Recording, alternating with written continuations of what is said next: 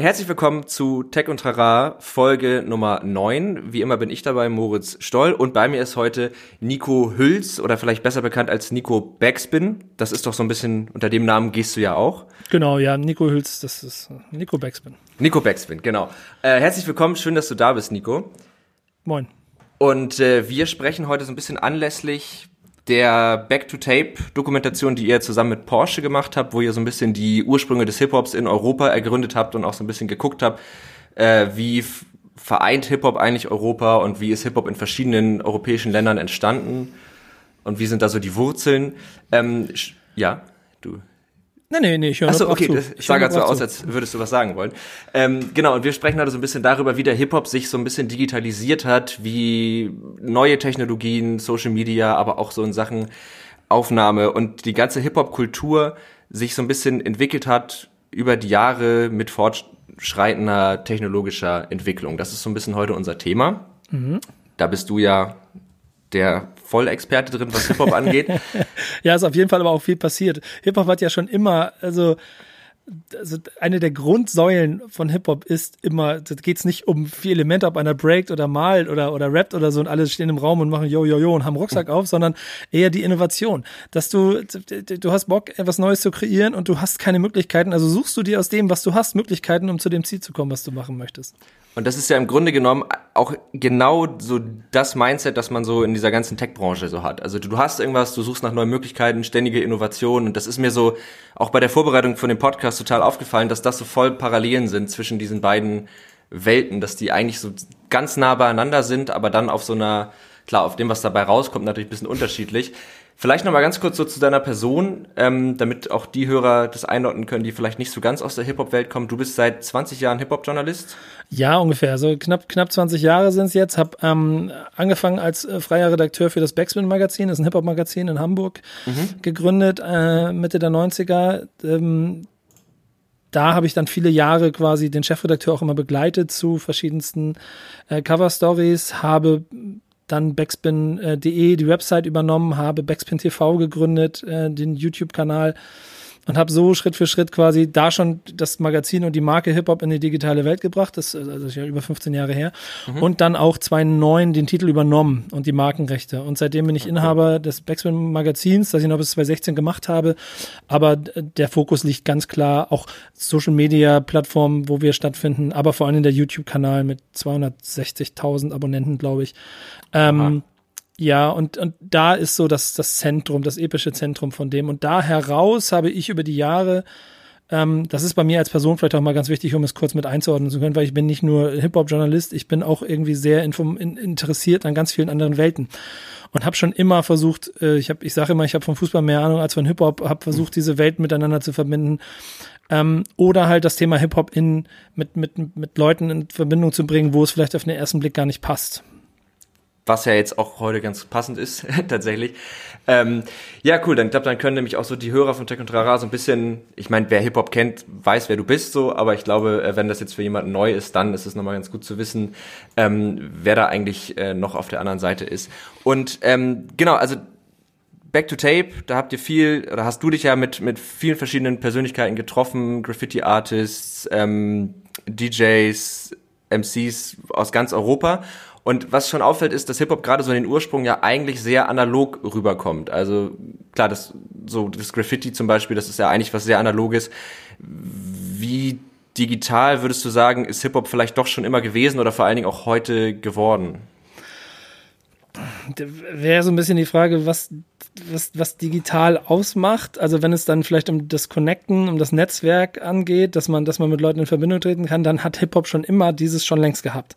Mhm. Egal, also gerade wenn du dich, kann mit Graffiti-Writern äh, aus den frühen 80ern unterhältst, dann sind die von A nach B in eine andere Stadt gefahren und da gab es sehr viel weniger Leute, aber mhm. sie haben die gefunden, weil es diesen Code gab, der sie verbunden hat. Und dann gab es Pieces oder es gab bestimmte Spots, da hast du dich getroffen und dann, dann war es nicht die große Social Media Plattform, sondern dann war es das Bahngleis und du hast gesehen, okay, der gehört dazu oder die Wand oder so, alles klar. Ähm, ja, okay, wir sind auf gleicher Wellenlinie, wir sind beide Hip-Hop und deswegen haben wir eine Verbindung zueinander. Ja. Und das hat Hip-Hop schon immer gehabt, auch musikalisch. Das ist natürlich, kommt es äh, analog klar, aber auch dort wurde früh jede Möglichkeit benutzt, neue Sounds zu erstellen, auch dort sich musikalisch mit Künstlern äh, zu verbinden.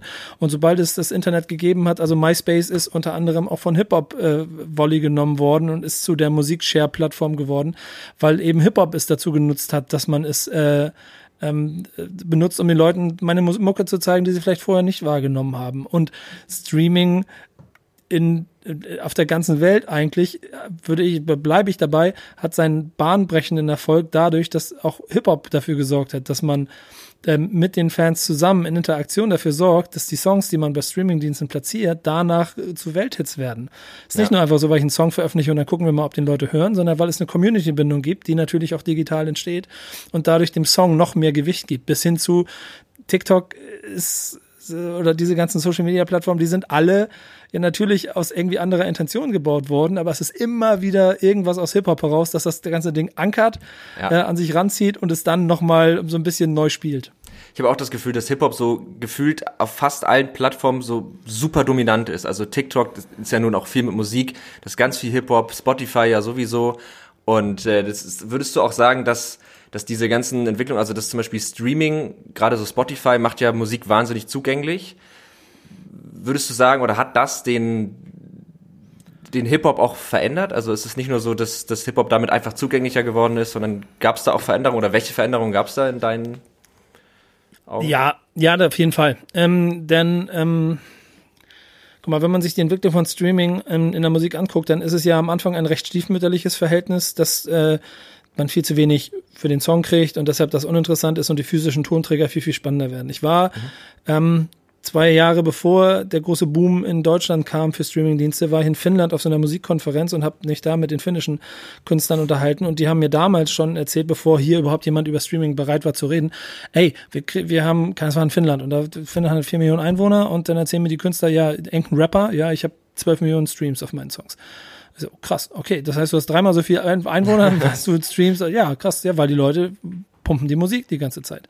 Ja. Und da, da ist mir bewusst geworden, okay, da ist so ein Impact da drin, weil Hip-Hop in der Breite, und das ist das Entscheidende, glaube ich, nicht in der Spitze, aber in der Breite so viel Macht ausüben kann, weil jeder Künstler auch mit einer mittelgroßen Reichweite, mit einer mittelgroßen Fanbase trotzdem durch seine, durch seine Zuhörerschaft so eine Verbindung aufbaut, dass ähm, es allpräsent ist. Das heißt, dadurch werden die Streaminglisten so stark, dadurch kriegst du so viele, insgesamt so viele Leute aufs Thema, dadurch werden dann auch die Charts wieder dominiert und du siehst ja auch, wie in der Vergangenheit immer wieder an Stellen, also jetzt ein bisschen Nerd-Talk, aber ich versuche das einmal auszubrechen, dass du ähm, den, den, die Art und Weise, wie Streaming in Musik einberechnet wird, dass das ständig modifiziert wird. So, wie viel ist ein Stream wert? Weil Deutschrap dazu, in Kleinigkeiten dazu geführt hat, dass es wieder neu überdacht werden musste. Erst hieß mhm. es, okay, die Streams werden reingezählt.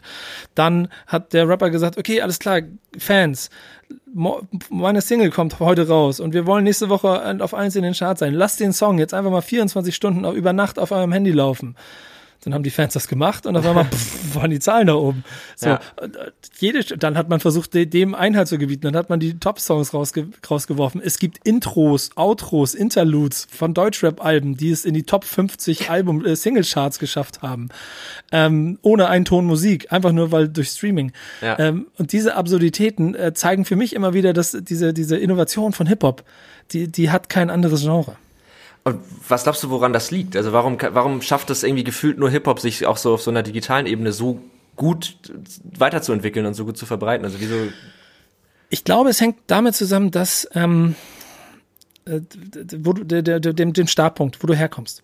Mhm. Natürlich sind Künstler auch bei Major-Labels angedockt oder so. Aber in der Regel haben alle von denen ein relativ lowen Startpunkt. Die waren mal irgendwo nirgendwo und haben nichts gemacht. Sei es, dass ein heute Neuzeit-Superstar-Rapper der jungen Generation auf Instagram äh, selber sich dabei gefilmt hat, wie er rappt und auf einmal alle Leute das feiern und dann die richtigen Leute an die Seite kommen, das mhm. Paket draus bauen, ihm die Wege öffnen und dann ist er auf einmal, ist er auf einmal erfolgreich und es kommen Tausende zu Shows. Gibt es auch. Genauso wie, dass die heutigen Superstars, die du alle kennst, die jeder von euch kennt, also Sido, auch, auch, keine Ahnung, Jan Delay, Materia, Casper, Bushido, jeder von denen hat irgendwann mal angefangen, äh, Cool Savage in irgendeiner Bude, Butze mit Jungs zu sitzen, nicht zu haben. Keiner findet das geil, was du machst. Keiner glaubt an das, was du machst, aber du glaubst an das, was du da machst. Mhm. Und also benutzt du zu deinem Zeitpunkt in der, in der, in der Musikgeschichte die Mechanismen und die Möglichkeiten, die du drumherum hast, um Gehör zu bekommen für das, was du an Kunst versuchst, den Leuten unter die Nase zu reiben. Ja, und gefühlt würde, also ich bin jetzt ein Laie, aber gefühlt würde ich sagen, dass auch so die Einstiegsbarrieren bei Hip-Hop fast niedriger sind auf eine, also gar nicht, was das Können angeht, aber was so die, was das Ganze drumherum angeht, also als in anderen Genres. Also, dass man, wenn man was kann, irgendwie und Rap, dass man es leichter hat, loszulegen. Würdest du das unterschreiben oder eher nicht so? Ja, voll und ganz. Ähm, ja. die, die Einstiegshürde war früher höher, weil mehr technisches Equipment nötig war. In dem Moment, wo du alles technisch an einem Rechner machen kannst äh, und damit dann auch wahrscheinlich auch ein bisschen durch Streaming und dann der Anspruch an die Qualität dessen, was du da machst, oder vielleicht das Rohe in dem gar, also es sogar noch interessant gemacht hat ja. äh, und nicht es hoch ausproduziert sein musste, äh, dass, dass dieser Reiz noch dazugekommen ist, hat, hat Hip-Hop immer wieder die Möglichkeit gehabt, einfach Dinge zu machen. So. Und ja. es gab nicht, äh, du, also du bist nicht, keine Ahnung, Singer, Songwriter oder Rockband und es sind nicht sechs Leute und du musst Instrumente aufnehmen und eine Studiozeit buchen. Und nein, da sitzen nicht, weil du jetzt den Major-Vertrag hast, weil das der einzige Weg für dich ist, damit überhaupt Leute zuhören. Ähm, du äh, noch fünf Leute in der Etage noch davon überzeugen musst, ob das Album jetzt cool ist, was du machst oder nicht, sondern du bist, du bist Rapper, du hast einen, du hast einen Schrank in deinem WG-Zimmer und du hast einen PC und zack, kannst du auf einmal in den Streaming-Charts stattfinden. So, ja. der Weg ist schnell. Das, und das war schon immer so und das wird auch immer so bleiben. Ja, das ist irgendwie was, was Hip-Hop, also ich bin jetzt echt so, ich habe diese Dokumentation gesehen, die mir übrigens ziemlich gut gefallen hat, muss ich sagen. Also die freut mich, danke. Sehr viel Bock auf Hip-Hop gemacht irgendwie. Und dann habe ich mich so ein bisschen reingehört und auch reingelesen und auch mal so geguckt und das hat mich total gekriegt irgendwie, dass Hip-Hop so eine, ja, so eine Machermentalität hat. Das ist ja auch was, was du da in der Dokumentation ziemlich oft ansprichst, so dieses, dieses Macher-Ding. Und ähm, das passt natürlich total in diese Digitalwelt, weil die halt auch so wahnsinnig schnelllebig ist. Ähm, was ich mich gefragt habe, ist, es gibt ja so, also ihr sprecht ja auch in der Dokumentation oft so von diesen, von diesen Grundelementen des Hip-Hops, also das Breaken, ja. Graffiti und so weiter. Und gefühlt stehen diese Pfeiler eigentlich schon seit es Hip-Hop gibt so ziemlich fest da. Hast du das Gefühl oder glaubst du, Hip-Hop wäre auch offen für, für neue Pfeiler? Weil das mag jetzt ein weirder Gedanke sein, aber ich habe ähm, zum Beispiel bei so manchen Streamern, die haben für mich sowas sehr Hip-Hop-artiges. Du hast ja zum Beispiel Montana Black interviewt. Genau. Ähm, und der zum Beispiel hat für mich so irgendwie so ein, so ein, was man auch immer von ihm halten mag, aber der hat so ein Hip-Hop.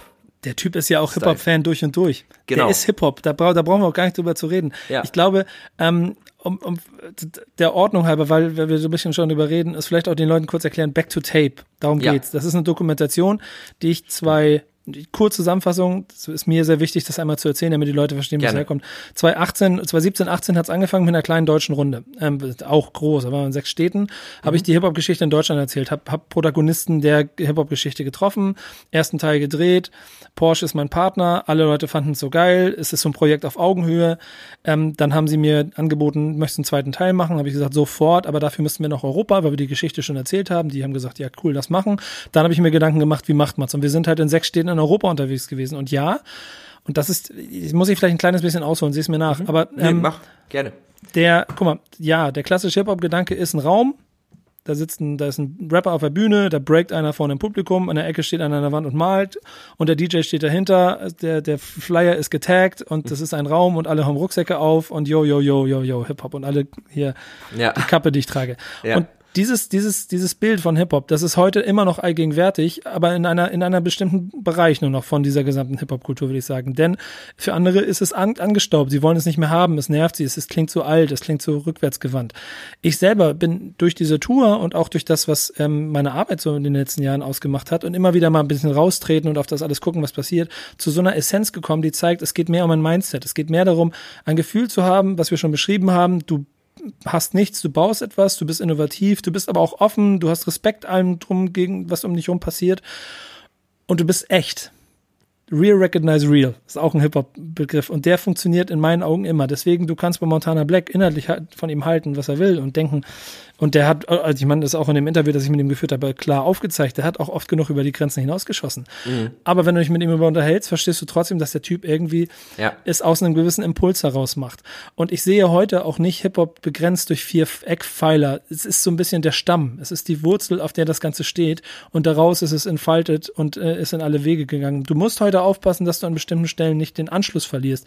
Also, dass du, keine Ahnung, nur noch einen Song machst, der wie Rap klingt, weil du weißt, es funktioniert, aber ansonsten ist dir die Legacy relativ egal. Ich finde, das sind alles total wichtige Punkte, die ja. man nie vergessen darf. Wenn man aber darauf achtet, dass es immer ähm, einen gewissen Respekt der, der Gesamtkultur, der Ideologie, der Idee dahinter und auch den Protagonisten, die nicht jetzt direkt in deinem Genre stattfinden, sondern den drumherum. Wenn das alles gegeben ist, dann ist es immer Hip-Hop. Und das, das, mein guter alter Hip-Hop-Bruder Falk Schacht sagt, redet immer davon, dass er sich ein Hip-Hop-Brot schmiert, weil das, weil alles, was er macht, ist Hip-Hop. Jede ja. Bolognese, die er macht, ist Hip-Hop. Und irgendwie stimmt es. Und auch bei mir ist alles, was ich mache, Hip-Hop. Wenn ich, ja. wenn ich zur Handball-EM fahre, um dort Berichterstattung zu machen, dann ist, da hat das vordergründig nicht ganz so viel mit mir zu tun als Hip-Hop-Journalisten. Aber ich fahre dahin und treffe Leute und unterhalte mich mit ihnen auf meine Art. Wahrscheinlich so ein bisschen auf diese Hip-Hop-Art. Und dadurch ist es anders. Und ich würde immer sagen, funktioniert. Das ist schön zusammengefasst, weil das ist so genau dieses Gefühl, was ich dabei so hatte und das ist es wahrscheinlich so, diese, dieser Hip-Hop, diese Hip-Hop-Art. Ich finde auch Hip-Hop hat immer so ein, dem haftet immer so eine unforcierte, ich weiß nicht, ob das ein richtiges Wort ist, aber so eine unforcierte Coolness an. Also ich finde so, ja. also man merkt immer, so Leute, die sich im Hip-Hop bewegen und die Hip-Hop sind, die haben immer auf so eine ungewollte Art was Cooles. Also das finde ich ist immer das, das, das ist interessant, ist eine interessante Sichtweise. Ich merke das auf so einer Tour wie Back to Tape, wenn wir da durch Europa fahren, ich in sechs Ländern bin ja. und wir alle, also klar ein paar kannte ich schon oder habe schon mal Kontakt gehabt, aber teilweise komplett neuer Kontakt. Wir sehen uns nicht, wir treffen, wir treffen uns zum allerersten Mal und es dauert original eine Minute. Ja vielleicht manchmal zwei und du merkst, okay, manchmal sogar ohne, mit Sprachbarriere, falls Alama in Barcelona, ohne, ja. mit Sprachbarriere, ohne Sprachkenntnisse. Wir haben sofort gemerkt, wir sprechen die gleiche Sprache. Das ist der Dresscode so ein bisschen und da geht es nicht darum, dass es Kapuzenpulli und dies, dies, das sein muss, sondern einfach die Art und Weise, wie du bist. Ja. So, so, ich glaube, ich kann es nicht mehr genau, aber man merkt es einfach. Ja, das meine ich. Es ist so diese, für mich, ich habe das irgendwie so als Coolness wahrgenommen, aber eben nicht auf diese, ich versuche hier ein geiler Typ zu sein, sondern dieses, man merkt den Leuten einfach so an und das merkt man dir, finde ich, auch an, so, ihr lebt das und irgendwie diese Offenheit, dieses total nette Miteinander, was ja auch, also finde ich immer total krass ist, dass es äh, das finde ich ist im Hip Hop auch besonders einfach dieses äh, dieses nette Miteinander. Also so das ist ganz ja. skurril eigentlich. Nicht immer natürlich, aber so auf so einer Metaebene. Da, da gibt schon sehr viele Egos, die sehr oft aneinander prallen. Aber das hat auch Sido mal sehr schön gesagt: Pack schlägt sich, Pack verträgt sich. Und das stimmt ja. auch wieder an der Stelle so ein kleines bisschen, weil nur weil Leute laut bellen, heißt es nicht automatisch, dass sie nicht auf dem gleichen Trichter sind. Und du musst dir mal, wenn du jetzt medial dir anguckst, wenn ein Flair aus Berlin ähm, sich mit der mit, mit der Welt quasi so anlegt, dass, dass bis zu RTL alle jetzt in den Krieg gegen, gegen ihn ziehen und ein Sido sich dann daneben stellt und sagt, ey, Leute, was habt ihr denn erwartet? Eigentlich ist das alles, das ist, ist ich hätte euch sagen können, dass das alles genauso passiert. Dann ja. kann ich das 100% nachvollziehen, weil du, ja du, du verstehst es irgendwie. Es ist, du wirst es nicht automatisch, du, du, kannst es nicht alles verteidigen, du kannst nicht alles gutheißen. Das ist vollkommen klar. Da gibt es auch intern äh, immer genug Kontroversen und genug Dinge, über die man diskutieren muss. Aber auf eine gewisse Nuance verstehst du, warum Dinge sind, wie sie sind. Und das verstehen vielleicht Außenstehende nicht. Das kann sein. Da, da, da weiß ich jetzt gerade nicht, ob ich da Außenstehender bin oder drin bin, weil gewisse Dinge verstehe ich teilweise nicht. Aber ähm, was mir noch so im Kopf ge geblieben ist, ist das Wort Echtheit. Da hast du gerade nochmal so drüber gesprochen, dass das ja Respekt und, und, und Echtheit, dass das im Hip-Hop ja ein großer Pfeiler ist. Wenn man jetzt aber so gerade auf Social Media guckt, so sind Respekt und Echtheit nicht immer unbedingt da. Wie würdest du sagen, verträgt sich das miteinander? Also eine Welt, die online stattfindet, die eben auch viel davon geprägt ist, dass Leute eben nicht respektvoll miteinander umgehen und dann eben diese Hip-Hop-Attitüde das ist ja auch genau das Problem, das sich über die Zeit so entwickelt, ne? Darf man nicht vergessen. Wenn ein Künstler ähm, seine Fans auf einen anderen, auf einen anderen Künstler hetzt, so, dann ist da Hass und dann ist das, das, das Anonyme des Internets der Multiplikator, der dafür sorgt, dass dann nicht mehr viel mit Respekt und Hip-Hop-Kultur zu tun hat, sondern einfach nur noch mit dem Brand gegeneinander. Und auch, und das muss man ja auch sagen, Hip-Hop, vor allem, also der Rap-Zirkus ja immer mehr auch Entertainment wird an vielen Stellen. So, wenn, mhm. wenn sich Rapper A mit Rapper B im, im Clinch befindet, dann wissen auch beide Seiten oft genug, dass es jetzt sehr viel Aufmerksamkeit äh, erzeugt und damit dann auch einen Effekt für sie und ihr Produkt. Ähm, wenn man dann aber auch in verschiedensten Konstellationen wieder sieht, wie sie sich auf der einen Seite beinahe die Köpfe einhauen wollen und in der nächsten Situation dann aber auch gut verstehen und irgendwie merken, dass sie doch die gleiche Sprache sprechen, ist es ein bisschen wie ein Spiel.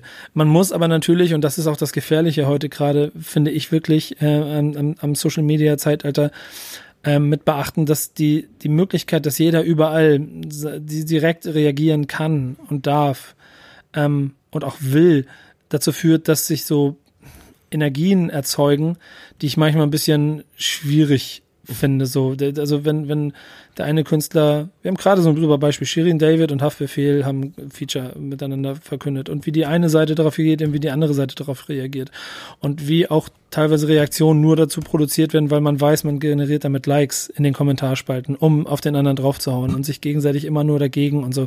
Das hat nicht mehr so viel mit Hip-Hop-Kultur zu tun. Denn im Kern geht es eigentlich darum, dass man, egal, wenn ich dich und deine Musik oder deine Art jetzt in vordergründig vielleicht nicht leiden kann oder wir andere Sprache sprechen, aber das Level von Respekt, das da sein muss. So, mhm. das ist wichtig. Das habe ich auf dieser Tour gespürt und ich finde, es gibt auch überall diese Leute immer noch. Und du, wenn du, wenn du, wenn du sie, wenn du sie, und die sind fast überall. So, wenn du, wenn du dich mit, mit ihnen unterhältst und darauf einlässt, dann kommst du auch immer auf dieses Gefühl. Denn beide Seiten wollen immer nur respektiert werden. Das gilt ehrlich gesagt für alle. Ja, wollte ich gerade sagen, dass wahrscheinlich letzten Endes will ja jeder einfach nur respektiert werden, wie er ist. Ähm, aber würdest du sagen, dass dann so die Tatsache, dass man, also dass vielleicht auch jüngere Leute jetzt halt viele populäre Beispiele sehen, die eben auch durchs, durch eben diese digitalen Möglichkeiten zu Erfolg gekommen sind, dieses Gefühl von jeder kann da mitmachen, dass da eben auch mehr Leute jetzt so nachrücken, die vielleicht diesen, diesen Hip-Hop-Gedanken nicht mehr so feiern und gar nicht mehr in den Vordergrund stellen? Oder hält sich ja. das die Waage? Nee, ich glaube, das ist ein ganz logischer Prozess. Denn ähm, A, hast du ja nicht die, mh, hm, wie soll man sagen, nicht die, die nicht Stufen zu gehen, die andere für dich schon gegangen sind, so, so Akzeptanz, äh, Erfahrungswerte, all das ist ja schon da. Das heißt, du fängst auf einem ganz anderen Level an, du hast einen ganz anderen Level-Einstieg und wenn du dann es dir darum geht, kann ich möchte erfolgreich werden, ich möchte einfach Star werden, ich möchte, dass die, die Jungs oder Mädels in meinem Umfeld, dass die mich alle feiern, und das der Ursprungskern von dem ist und dann aber danach nichts mehr kommt, so dann entfernt es sich natürlich von diesem Grundgedanken. Und das ist heute allgegenwärtig, weil, also, wenn du dich mit, keine Ahnung, mit 15-Jährigen unterhältst, dann haben die keine Ahnung von dem, was vor 15 Jahren im Hip-Hop passiert ist und die meisten davon interessiert es auch nicht. Aber mhm. du triffst auch immer wieder, ich habe äh, aus unserem Backspin-Podcast gerade auch so ein Feedback von einem 17-Jährigen bekommen, ähm, da, da, da, das, es gibt auch äh, in der Generation Leute, die genau die gleichen Alben fühlen, feiern, respektieren und lieben, die ich auch mag, weil wir, und das ist das Schöne daran, dann irgendwie dann doch auf dem gleichen Mindset unterwegs sind. Ja. Ja, und das ist, glaube ich, auch, also dieses, dass Leute das halt nicht mehr machen für die Sache an sich, also dass jemand keine Graffitis malt oder ähm, von mir aus auch Musik macht, weil er da auf die Sache selbst so Bock hat, sondern halt eben dann einfach auf den Fame schielt. Ich glaube, das ist auch ein sehr normaler Prozess, aber natürlich immer irgendwie schade auch. Ich glaube aber, man muss schon abgrenzen, dass es in der Rap-Welt viel, viel, viel, viel deutlicher ist. Also ich glaube, in ja. allen anderen Elementen tanzen, also wenn du Breakdance machst, dann machst du es aus, aus Kulturgründen heraus. Mhm. Wenn du Graffiti machst, dann hast, hast du mit der Graffiti-Kultur, dann machst du es aus Respekt für diese Kultur, weil dich das ganze Ding anfixt. Wenn du, äh, wenn du Rapstar werden willst, dann kann es auch einfach sein, dass du gerne so sein möchtest wie Bushido oder Apache oder, oder ja. Shindy, ohne dass du jetzt ein Gefühl dafür hast, warum sie den ganzen Bums eigentlich machen. Ja, ist wahrscheinlich auch, weil das so die Sparte ist, mit der man am erfolgreichsten und auch am bekanntesten einfach werden kann. Ne? Also ich glaube, es gibt verhältnismäßig mehr bekannte Rapper als Graffiti-Artists, außerhalb ihrer Szene vor allen Dingen. Ja, genau, genau. Und am Ende steckt auch Geld drin. Und das ist nun mal leider immer so, immer wenn Geld ins Spiel kommt, dann wird's immer ein bisschen schwieriger. Ja. So, da hat Hip-Hop auch schon immer so ein ambivalentes Verhältnis, weil auf der einen Seite geht es genau die ganze Zeit auch in vielen Genres quasi im Rap darum, genau das zu proklamieren, genau das als Ziel für deinen Lebensweg aufzubauen. Ähm, und wenn man es dann erreicht hat, dann muss es das nächstgrößere sein. Aber da ist es dann auch vielleicht oft auch manchmal nur als Entertainment zu sehen oder entsprechend konsumiert worden. Ähm, nur die Gefahr besteht halt ganz eindeutig, dass dadurch dann der tatsächliche Kern und Wert von dem, warum ich es mag oder liebe, nicht mehr so viel mit dem zu tun hat, warum du es jetzt konsumierst. Ja, ja, ist ja wahrscheinlich auch echt ein einfach ein normaler Prozess. Aber klar, Hip Hop ist natürlich klar, wo viel Geld ist, da ist immer auch die Gefahr, dass Leute das halt eher dafür machen als für andere. Ja, ich, ich möchte auch irgendwie, guck mal, ich, das ist ja ein schmaler Grad. Ich bin, ich bin jetzt auch über 40. Ich möchte nicht klingen wie ein, äh, wie ein äh, halt hängengebliebener Opa, der nostalgisch von äh, damals und von Hip-Hop redet und so. Ich versuche mit dieser, mit, mit auch mit diesen Back-to-Tape-Dokumentation schon mhm. so klar zu machen, dass es um Mindset geht und das ist, das ist, wenn du wirklich Hip-Hop machst und Hip-Hop-Kultur als verstehst, dann ist es mehr und dann kann es dir auch viel, viel mehr geben. Ey, ich bin auch mein ganzes Leben lang davon geprägt und alles, was ich tue, wie ich bin, wie ich gekleidet bin, was ich, wie ich durch den Alltag gehe, wie ich, wie ich in Situationen, in Gespräche mit Menschen gehe, hat alles damit zu tun, was ich von denen vor mir oder um mich rum gelernt habe. Ja. So. Ähm, und das ist das, was ich mitgeben will. Es geht nicht darum, dass du weißt, wer Gorky war. Ja. Oder dass du, dass du, dass du bitte unbedingt jetzt äh, vier Breakdance-Dokumentationen und du, und du musst nicht fünfmal auf dem Battle of the Year gewesen sein, ähm, damit du Respekt kriegst. Aber du musst irgendwie verstehen, dass es da irgendwo mehr gibt als einfach nur äh, fünf Millionen Streams bei äh, Spotify oder so.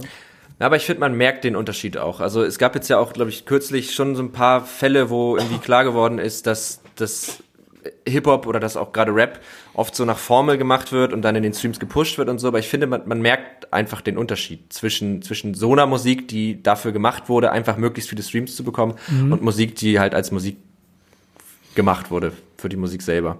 Ja, da hoffe ich auch ein bisschen drauf, ehrlich gesagt. Aber ja, man muss mal sehen. Aber nimm noch mal das Montana Black Beispiel, ne? Also der, ich finde, man merkt, ich bin nicht mit allem einverstanden, was er sagt, aber trotzdem gucke ich es mir einfach manchmal gerne an. Um weil Gottes man einfach, das wäre auch schwierig, aber ja. man merkt irgendwie einfach, das ist so ein, so ein echter Typ und auch wenn du den so auf Instagram siehst, der lebt irgendwie so sein Leben, wie er das gut findet und es macht irgendwie auf eine komische Art und Weise total Spaß, sich das anzugucken, weil das halt so, der macht einfach, was er gut findet und der ist dabei sehr echt und das eckt natürlich total an und das ist auch gut, dass es aneckt, aber ja. Das ist genau das. Das ist genau das. Dieses, äh, er ist, er ist echt und er ist 100% eigen in dem, was er da tut. Ja. Ähm, und wenn du dann dich mit ihm darüber unterhältst, welche Mucke er feiert und wo er herkommt und so, dann haben die Jungs, die er feiert, ihm auch ehrlich bestimmt irgendwo das mit auf den Weg gegeben als Haltung. Denn ja gerade wenn du Anfang der 2000er und, und das, was Argo Berlin aufgebaut hat, äh, dir anguckst, dann siehst du dadurch, dass die ganze Generation, die damit groß geworden ist, bis heute dieses, ähm, selbst wenn ich in, mit welcher Nationalität auch immer aus irgendeinem Problemviertel meiner Stadt äh, der Wahl komme, und keine Zukunft habe, mein Deutsch vielleicht schlecht ist, mein Schulabschluss schlecht ist oder was auch immer.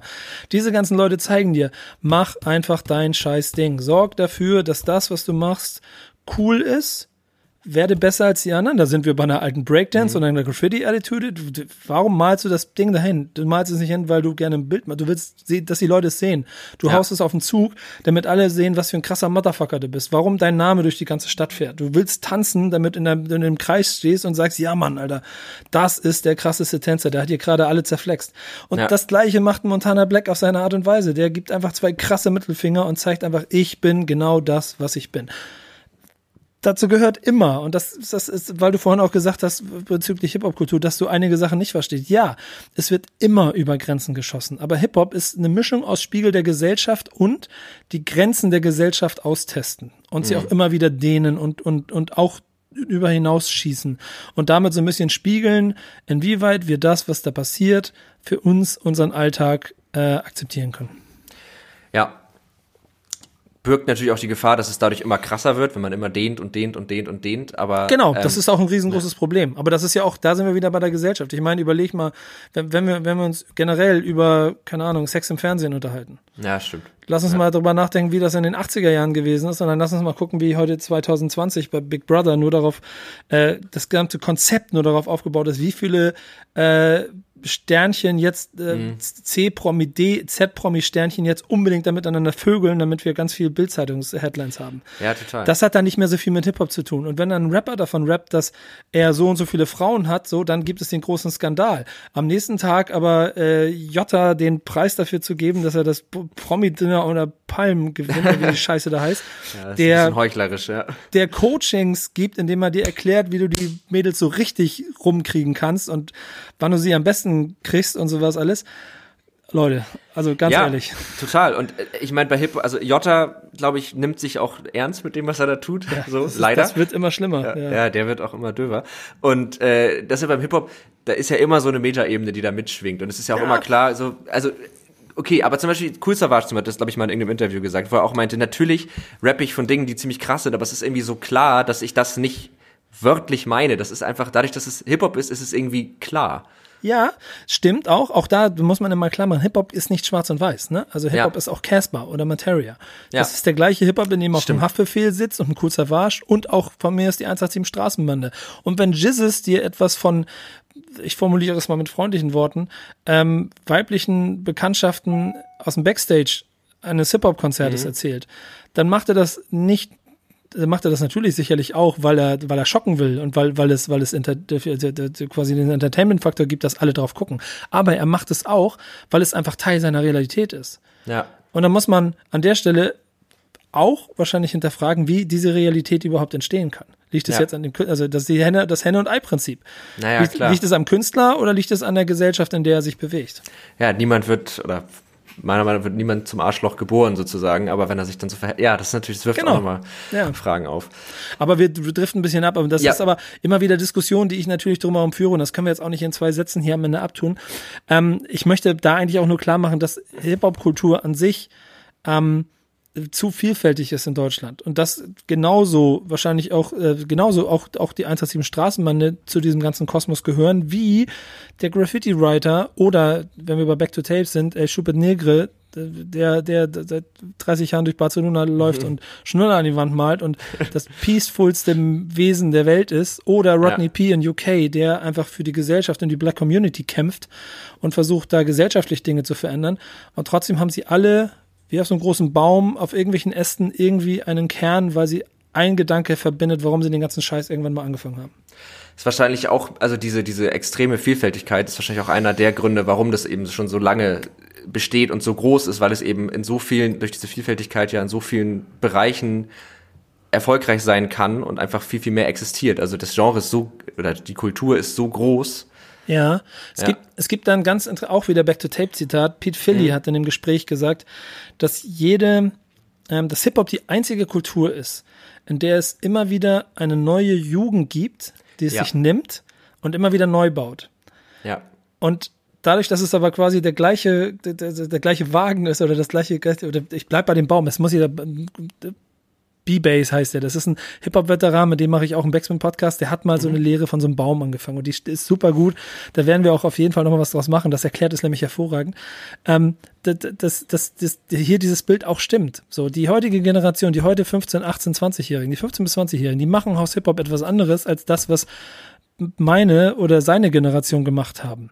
Ja. So, wenn, wenn, wenn, wenn sie es, wenn sie es aber irgendwie an, an den, sich zu dem Baum zugehörig fühlen, weil sie den Respekt haben, weil sie ein bisschen die Legacy noch vor Augen haben oder so, dann werden sie daraus etwas machen, das ähm, es weiterbringt. Ja. Und das kann, hat bisher eigentlich nur Hip-Hop. Dadurch wird es immer wieder frisch, immer wieder neu. Dadurch ist es auch nicht tot, dadurch ist es auch nicht alt, sondern du gibt, es gibt heute Hip-Hop für 50-Jährige und es gibt Hip-Hop für 15-Jährige. Wo gibt es das sonst? Das ist abgefahren, ne? Das stimmt. Also Musik, die sowohl eine alte Generation als auch eine sehr junge Generation anspricht, das ist schon krass. Ähm, da fällt mir ein, du hast vorhin ja noch mal äh, auch so von TikTok und so gesprochen und dann fällt mir ein, in der, in der Doku hat, glaub, Lord Esperanza hat gesagt, dass es halt, das hast du eben gerade auch schon gesagt, so zunehmend um Entertainment geht und um Unterhaltung mhm. und dass so ein bisschen so die Message verloren geht. Ich würde jetzt zum Beispiel sagen, dass so eine Plattform wie TikTok das auch ziemlich fördert, weil es ja, ja. eine Plattform so. Wie siehst du das? Also findest du das gut? Findest du schlecht? Wie nimmst du das wahr? So diese also ähm, so, so Plattformen wie TikTok zeigen mir dann doch, dass ähm, irgendwann so Generationsgrenzen gibt. Und äh, ich, ich, ich journalistisch beschäftige ich mich damit auch recht intensiv und, und mhm. versuche zu verstehen und zu lernen, Mechanismen, Vorlieben, warum. Aber ähm, das ist eine andere Generation, die ja. anders damit umgeht. Dass dann Drake quasi jetzt vor kurzem gerade wieder mit Tussi Slide dafür sorgt, dass er den Song einfach genauso nur macht mit, mit einem Tanz, Tanzschritt, der in 15 Sekunden Video passt, damit alle Leute right, right foot up, left foot slide, left foot up, right foot slide äh, ja. tanzen, äh, zeigt auch wieder da, dass Hip-Hop hat's verstanden, Bock drauf, ich nehme das und wir machen was draus, wir bauen wieder Movement draus. Ähm, aber natürlich stimmt es schon, dass so TikTok und diese, diese Plattform, die ja auch ein ganz anderes Konsumverhalten haben, dieses kurzweilige, mhm. dann äh, so ein bisschen Gefahr laufen, dass dieses, dieses Inhaltsstarke, was Hip-Hop vielleicht auch an, im Rap dann manchmal haben soll, da keine Rolle spielt. Das heißt ja nicht, ja. dass es tot ist, aber es spielt jetzt keine Rolle bei TikTok. Wie würdest du, also was glaubst du, wie sich das so entwickelt? Wenn man jetzt mal so, ist immer eine schwierige Frage, weil niemand kann in die Zukunft gucken, aber so rein subjektiv, was glaubst du, wie das so in fünf Jahren aussieht, wie da so die, die Rolle von inhaltsstarken Rap äh, ist? Das Schöne, guck mal, das Schöne ist bei, bei Hip-Hop, ähm, dass wir haben Ende der 2000 äh, nee, Ende der, äh, Anfang der 2000er und an, um die zwei, Ende der 2000er mhm. mal so zwei Phasen gehabt, wo immer so im 10-Jahres-Rhythmus, wo es so ähm, Sackgasse war. Das gab beide Male damals auch so richtig so wirtschaftlichen Einbruch, dass Filme gestorben sind, dass, dass keine Platten mehr verkauft wurden, dass es durch die, äh, durch die kreativen Stillstand, ähm, also fehlende Innovation, auch sich alles ein bisschen im Kreis gedreht hat. Und dann hat die Öffentlichkeit immer gesagt, ja, okay, Hip-Hop ist tot, interessiert keinen mehr, lass zum nächsten Genre gehen. Mhm. Und dann kommt Anfang der 2000er aus Berlin ein paar Atzen, ähm, malen Segelblatt-Logo und äh, überlegen sich, ey, wir sind jetzt die harten äh, Jungs und wir zeigen, dass wir die harten Jungs sind und wir visualisieren das perfekt und inszenieren es perfekt. Bam, 20 Jahre lang Deutschland beeinflusst. Ja. Dann sind wir durch und dann sagen wir, oh, es ist jetzt alles so ein kleines bisschen über und jetzt will jeder wie Bushido und Sido und Flair sein. Oh, das ist doch langweilig. Außerdem sind die viel zu gewalttätig. Guck mal, Hip-Hop ist tot. Dann kommt ein kleiner Junge mit Kappe und Emo Frisur und verändert das komplette Musikgenre. Hm.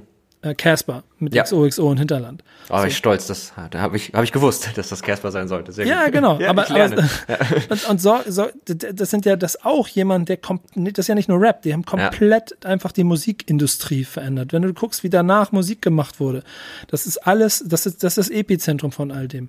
Ja. Und selbst wenn heute sich Dinge verändern, wird es trotzdem immer wieder also da glaube ich einfach fest dran. Ich weiß es natürlich nicht, aber dass, dass die, die, die Grundidee von Hip-Hop immer dafür sorgt, dass irgendwo gerade jetzt schon Leute an Dingen arbeiten, ihre Karrieren aufbauen, sich, sich entwickeln, Sachen besser machen, weil sie auch genervt sind von, weil sie keinen mhm. Bock haben auf Shisha-Playlist-Rap, weil sie keinen Bock haben auf TikTok-Videos. Aber sich sagen, ey nein, ich mache Musik und ich mache Kunst aus Hip-Hop heraus, wie ich es will und ich bin mir ziemlich sicher, dass in ein, zwei, drei, fünf Jahren wir da sind, dass wir sagen, okay, krass, genau das war's. Ich meine, guck mhm. dir in den USA Kendrick Lamar an. Und dann mhm. lass uns mal darüber nachdenken, wie viel Streaming-Hits Kendrick Lamar hat. Null. Und trotzdem ist er der größte Rapper der Neuzeit. Weil ja. alle sich darauf einigen können, okay, das ist der krasseste Typ. Ja. Und wahrscheinlich wird das auch wieder kommen. Die, die, die Große und die Vielfalt von Hip-Hop sorgt halt dafür, wir sind hier in einem Technik-Podcast, das darf man ja immer nicht ja. vergessen. Für dich geht's ja da auch um solche Dinge, aber dass, dass jede Innovations, auch technische Innovation immer dazu führen wird, dass sich auch Rap verändert. Ich meine, ich habe Triller-App. Die, die Triller, kennst du die Triller-App? Nee, kenn ich nicht. Eine Triller-App. Das ist, das ist quasi wie, wie TikTok, nur ja. für Musikvideos. Ach krass. Ja. Und jetzt fangen Rapper an, ihre Musikvideos mit dieser App zu drehen. Ah, crazy. Wir unterhalten uns in einem Jahr nochmal über Thriller. Ja, und dann können wir mal gucken, können wir gucken, wie das wieder Impact in, in, in dieses ganze Ding gegeben hat. Thriller, das muss ich, da muss ich tatsächlich, das ist, würde ich schon fast sagen, eine Empfehlung der Woche. Also, weil kannte ich überhaupt nicht. Es ist auch so endlos Scroll Feed. Und, und Musik, es geht aber um Musikvideos diesmal. Ah, geil. Und Künstler machen Musikvideos mit Thriller. Okay, das werde ich mir direkt nach dieser Aufnahme werde ich mir die Thriller ab angucken. Voll gut. Das ist ähm, nämlich genau das. Wir haben eine Kategorie in dem Podcast, die heißt Empfehlung der Woche. Der Name kann man jetzt drüber streiten, äh, aber er spricht für sich ähm, und das könnte man schon mal auf jeden Fall als eine Empfehlung nehmen. Wäre meine, ähm, neben der Back-to-Tape-Dokumentation. Ja, die ist natürlich, das ist ja klar, dass wir über die noch als Empfehlung sprechen. Ähm, ein Punkt ist mir gerade noch so eingefallen, und zwar habe ich das Gefühl, dass, äh, aber auch da, korrigiere mich gerne, ich bin Laie, was das angeht, aber dass Hip-Hop so, also gerade Rap, eine Musik ist, die sehr stark natürlich auch von dem Interpreten abhängt. Also die Songs von einem Rapper sind ganz stark an den Rapper gebunden und funktionieren auch so sehr im Kontext. Also mich erinnert das fast immer so ein bisschen an die Zeit, wo ich in der Schule Gedichte interpretieren musste und mir total stark auch den Hintergrund des, des Autors angeguckt habe und dass das bei Hip-Hop auf eine gewisse Art und Weise auch funktioniert, weil man irgendwie dann doch viel über die Person weiß, wenn man sich mit der beschäftigt, den Werdegang kennt und so. Und würdest du sagen, dass das erstmal überhaupt stimmt? Weil, wie gesagt, das ist eine sehr subjektive Wahrnehmung und wie auch das vielleicht sich so auf Social Media dann doch positiv oder negativ bemerkbar machen kann?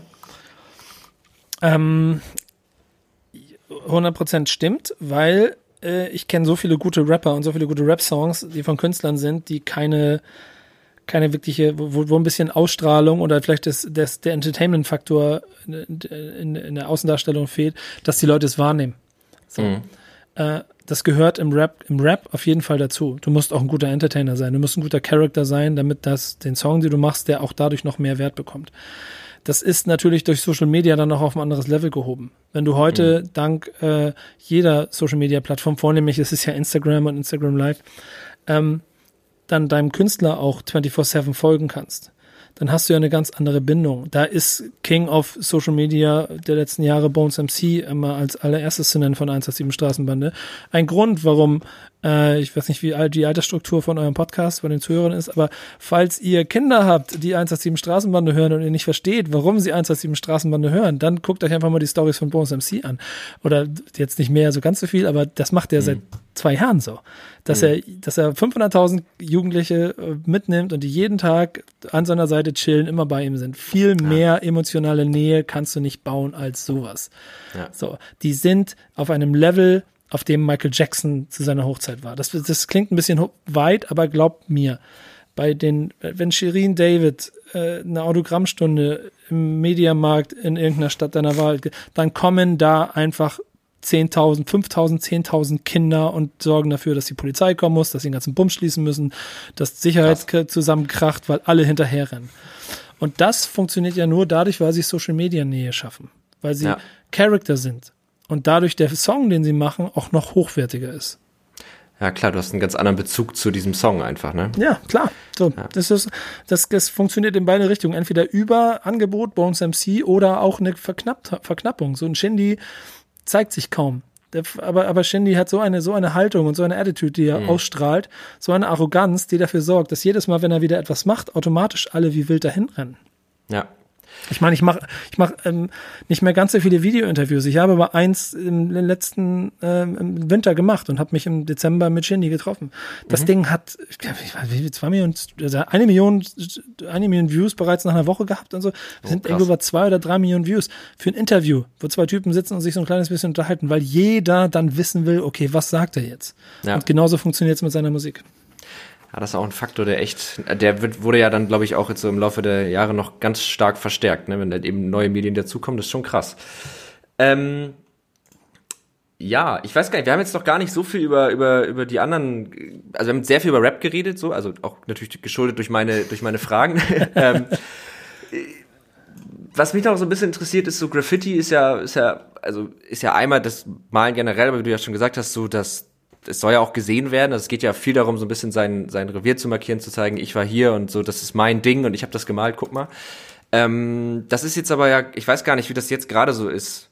Wird gerade, weißt du, ob gerade weniger gesprayt wird, wenn man weniger rausgehen darf? Das würde mich mal voll interessieren. Jetzt gerade kann ich es dir nicht genau sagen, aber nee. ich gehe davon aus, dass es die meisten Writer in Scheiß interessiert. Wenn sie wollen, dann gehen ja. sie. Das war schon immer so. Okay. Ich bin halt wenig draußen, deswegen sehe ich nichts. So, ne? Same, ja. Also, dass die, dass die Polizei oder der Staat jetzt sagt, du darfst ja nicht hin, das hat ja noch nie ein Graffiti-Künstler davon abgehalten, ja. irgendwas zu machen, egal ob Corona oder nicht.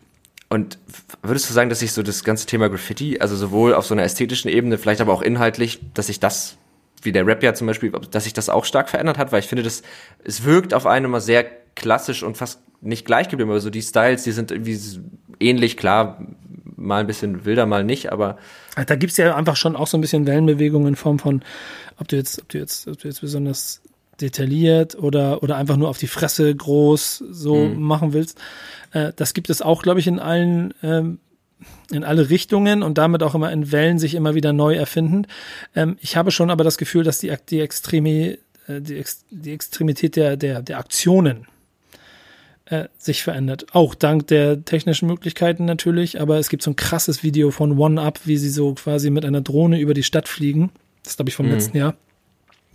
Und quasi sich dabei filmen mit der Drohne, wie sie an 10, 15 Stellen gleichzeitig One-Up-Piece malen. Ja. Aber das muss man auch sagen, Athen ist auch eine der Städte, wo die Polizei wirklich also im Zentrum in England offensichtlich einen Scheiß gibt, ob da jetzt irgendeiner malt oder nicht. Die ganze, ich habe noch nie so eine vollgebombte Stadt gesehen wie die. Ja.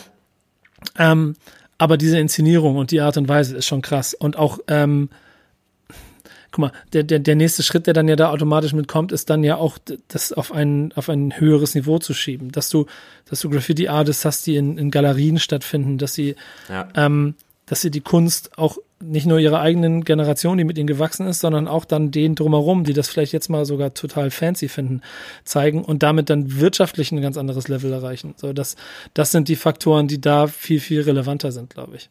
Weil ja. du findest ja jetzt neue guck mal, Nicolas Couturier auf der, auch auf der Back to Tape Tour ja. in Paris getroffen. Der bringt Graffiti über Lithografie in die, in die Museen in, in, in, in, in Paris, macht Ausstellungen und sorgt dafür, dass die Haute Couture Paris jetzt Graf Graffiti durchdreht und sich ganz viele Bilder von Graffiti Artists kauft, weil sie denken, das ist dann neue Scheiß. Ja. So. Das heißt, du, du, äh, du bekommst ja eine komplett neue Fan- und Käuferschicht. So. Ja, es ist äh, krass, weil auch gefühlt Graffiti ja gerade was wir eben hatten, so die Persönlichkeit ist ja bei Graffiti auf einer ganz anderen Art und Weise wichtig und lässt sich ja dann, also auf dem Erstblick erstmal auch viel schlechter so auf dieses Persönlichkeits-Social Media übertragen. Also du, ein Sprayer wird ja, wäre ja schön doof, wenn er sein Gesicht zeigt und sagt, wer er wirklich ist. Und es ist ja auch Teil der Kultur, das möglichst nicht zu tun, wenn ich das richtig verstanden habe. Und ähm, wie würdest du sagen, ist da so der, der, der Platz auch äh, in der digitalen Welt von, von Graffiti, was ja nun wirklich sehr analog ist? Also ja, jein. Also ich finde schon, dass Graffiti auch relativ schnell verstanden hat, dass Instagram ein super Tool ist, um mich als Artist zu platzieren. Ich glaube, ja. da ist auch so ein, wenn du dich in der Graffiti-Szene damit da, da, triffst und da mit denen drüber unterhältst, auch immer so ein bisschen der Kritikpunkt, dass viel einfach nur noch gemacht wird, um es schnell bei Social Media hochzuballern, um halt einen Effekt mhm. zu haben, um Likes zu generieren. Mhm. Das ist dann die, die kleine Randnotiz. Aber andersrum sorgt es auch dafür, dass unheimlich viel gestreut wird und dass auch Leute, die sonst nichts mit Graffiti zu tun haben, auf einmal mitkriegen, wenn dein ähm, ICE, auf dem du fährst, der rote Streifen auf einmal irgendwie eine, eine, kleine, eine kleine Bullet dazwischen ist oder auf einmal ein Character drumherum sitzt oder so, dann war Razer wieder unterwegs und hat den ICE deines Vertrauens an der einen Stelle verschönert. Ja. Ähm, und das kriegen halt auch Leute mit, die sonst nichts mit Graffiti zu tun gehabt hätten. Ja. Ja, das ist mir nochmal so, so eingefallen, weil so meine, ich glaube, das ist so meine stärkste, also wir hatten früher in der Schule, hatten wir so eine Phase, da war Graffiti mega cool und da haben wir uns dann auch stundenlang irgendwelche YouTube-Tutorials angeguckt, versucht das nachzumalen. Wir hatten jetzt nicht so die Eier, dann aufs Brain zu gehen, das haben wir dann nicht geschafft, aber ähm, deswegen, das war so, ist so meine, meine größte Berührungsfläche mit dieser ganzen Kultur gewesen, ähm, unabhängig jetzt von der Musik. Ja, ich bin gerade so überlegen, ich glaube, wir haben so einen ganz guten Rundumschlag über das Thema geschafft. Es ist natürlich, das hast du ja auch schon mehrfach, es ist natürlich super breit und Hip-Hop ist eine so große Kultur, aber ich glaube, man kann jetzt in so einem Podcast nicht alles und diese Entwicklung komplett abbilden. Nee, aber ich glaube, das ist, auch, ist auch nicht die, die Plattform hier dafür. Am Ende nee. sind ja vielleicht Leute dabei, die gar nicht so viel damit zu tun haben. Mir ist es ehrlich gesagt immer nur wichtig, so ein kleines bisschen ein Verständnis dafür zu geben, dass Hip-Hop mehr ist als das, was du aus deiner Bild-Zeitungs- oder Spiegel-Headline mal mitgekriegt hast, weil ja. da wieder irgendein Rapper äh, über die Stränge geschlagen hat und nachvollziehbarerweise dafür auch Volley genommen wird und sich jetzt stellen muss, was er für einen Scheiß verbockt hat. So, ja. das heißt aber nicht automatisch, dass dadurch alles und jedes, was mit Hip-Hop beschrieben ist, verteufelt werden muss, sondern dazu ist das viel zu divers, viel zu breit aufgestellt. Ähm, du hast so viele verschiedene Facetten und wirst in deinem Leben so viel mit Hip-Hop in Verbindung kommen, äh, mehr als du es dir wahrscheinlich vorstellen kannst. So, ja. je, jeder zweite Werbespot, überall sitzen irgendwelche Grafiker, die mal Graffiti gesprüht haben und haben die, die Grafik von deinem Lieblingswerbe gemacht oder äh, der, der Beat, den du hörst, weil der Werbejingle so toll ist, kommt von irgendeinem Produzenten, der aus dem Hip-Hop kommt oder so. Äh, das ist sogar noch ein bisschen von hinten mit der Faust durchs Auge. Bis hin zu ganz präsent, dass Aldi und Lidl ihren letzten äh, Wettstreit auf Rap-Ebene austragen und so. Unterschätzt das nicht. Ja. Ja, was ich so ein bisschen mitnehme und was, glaube ich, auch so die Hörer von Tech und Trara mitnehmen können, die ja doch irgendwie digital unterwegs sind, ist tatsächlich so dieses Mindset. Also dieses machen, ausprobieren, neue Sachen zusammenmischen, weil ich finde, das ist was, was total in dieser ganzen Tech-Welt total eigentlich schon stattfindet ähm, und da einfach zu sehen, dass das eben im Hip-Hop so eine große so einen großen Stellenwert hat, das ist halt, wie gesagt, auch das, was mich an der Doku irgendwie so gekriegt hat, so diese Leute zu sehen, die einfach genau mit dieser Attitüde irgendwas Cooles geschaffen haben, sich immer wieder hinterfragt haben und ähm, ich finde es so auch so skurril, weil wir haben jetzt irgendwie vor zwei, drei Folgen haben wir mit Tobias Kremkau gesprochen über, über so New Work und Coworking.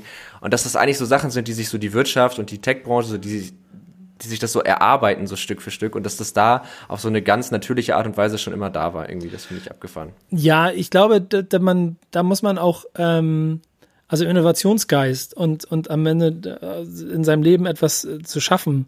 So, das, äh, ist, das ist sehr nah daran. Das heißt ja nicht automatisch, dass du in deinem Leben Hip-Hop gehört haben musst. Aber ich glaube, wenn du ja. dann ähm, auch noch, also du kannst ja auch unheimlich innovativ sein, weil du gut Schulweg gemacht hast und dann hast du dich gut ja. ausgebildet, dann hast du ein gutes Studium gemacht und dann gehst du in den Beruf und bist gut, gut educated und dann fängst du an, die Welt zu verändern.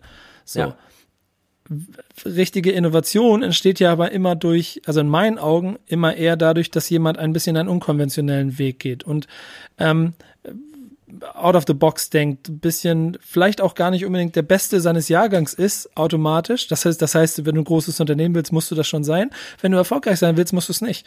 Und das ja. ist dann wiederum der Hip-Hop-Gedanke. Das ist dir die Möglichkeit, also Hip-Hop heißt nichts anderes als, dass mir scheißegal, wo du herkommst. Ich weiß nicht, wie deine Ausbildung aussieht. Ich weiß nicht, wie viel Geld du hast, was deine Religion, deine Hautfarbe ist. Alles vollkommen egal. Komm jetzt hierher, stell dich zu mir, zeig mir, was du kannst. Ja. Und wenn du cool bist, kriegst Respekt. Wenn du nicht cool bist, meine Welt ist so aufgebaut, ganz simpel. Entweder du bist cool oder du bist ein Arschloch. Darf ich das hier sagen? Entschuldigung. Ja, du darfst Arschloch, du kannst fluchen, okay. wie du willst. Ja. Aber das, das ist für ja. mich die Grundregel und die ist ein bisschen auch daraus entstanden. Denn so gehe ich ja. in die Welt hinein. So, ist mir vollkommen egal, wo du herkommst oder was du machst, welche Haut oder welche. Entweder du bist cool oder du bist ein Arschloch. Und das ist Hip-Hop. Ich glaube, ein besseres Schlusswort kriegen wir nicht zustande. Entweder du bist cool oder du bist ein Arschloch.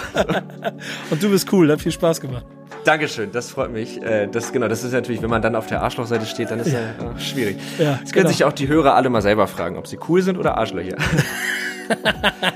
ja, ich bin mir ziemlich sicher, dass sie alle cool sind. Ja, ich denke auch. Also ich habe auch, hab auch das feste, festen Glauben daran, dass die meisten Menschen cool sind. Und manchmal, wenn sich manchmal selber Arschlöcher verhalten, nur eine Sekunde länger nachdenken sollten und dann ich glaube auch, es ist okay, sich wie ein Arschloch zu verhalten. Man sollte nur, wie du sagst, mal drüber nachdenken, ab und zu, ob man das tut und dann sich das gegebenenfalls auch mal äh, eingestehen.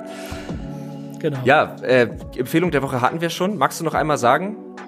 Die App, ich habe den Triller. Äh, Triller, danke. Ich habe gerade irgendwie den Namen vergessen. Triller ähm, genau, die, die App. App. Triller, wenn ihr Musikvideos machen wollt, wenn, wenn du und deine Jungs noch mal ein Rap-Video starten wollen, fangt mit der Triller-App an. Okay, dann äh, gibt's demnächst das äh, Tech und Trara Rap-Video. Ja, cool. Ähm, hast du noch irgendwie abschließende Worte? Du hast gerade schon einen guten Abschluss. Es fehlt deiner Meinung nach irgendwas Wichtiges für diesen Podcast? Nee, gar nicht. Guckt Back nee. to Tape. Freut euch drauf. Ja, genau. Guckt euch an. Ich, also ich habe sehr genossen, äh, das zu gucken. Macht das auf jeden Fall. Dann ich Nico, finde, es ist auch spannend für Leute, die nicht Hip-Hop-Fan sind, weil es ein bisschen Einblick geben kann in etwas, womit sie sich vielleicht vorher noch nicht beschäftigt haben. Ja, und es nimmt total, finde ich, es nimmt so diese Berührungsängste, weil, wie du schon sagst, man kriegt halt dann so die Schlagzeilen, Flair hat irgendwie irgendjemandem gedroht, ah, ja, das ist, ne, der macht Rap, Hip-Hop. Hm. Die Rapper wieder. Genau, diese Rapper, immer diese aggressiven Typen so. Und dass es eigentlich gar nicht so ist, sondern dass da eben ganz viel Kunst und ganz viel Innovationsgeist hintersteckt und so. Also ich, ich fand die echt gut. Das sage ich jetzt auch nicht nur, weil du da bist, sondern einfach auch ehrlich. Freut mich, vielen Dank. Ja. Danke, dass ich hier sein durfte. Danke, dass du da warst und dann bis dann, würde ich sagen. Ja, mach's gut. Ciao. Ciao.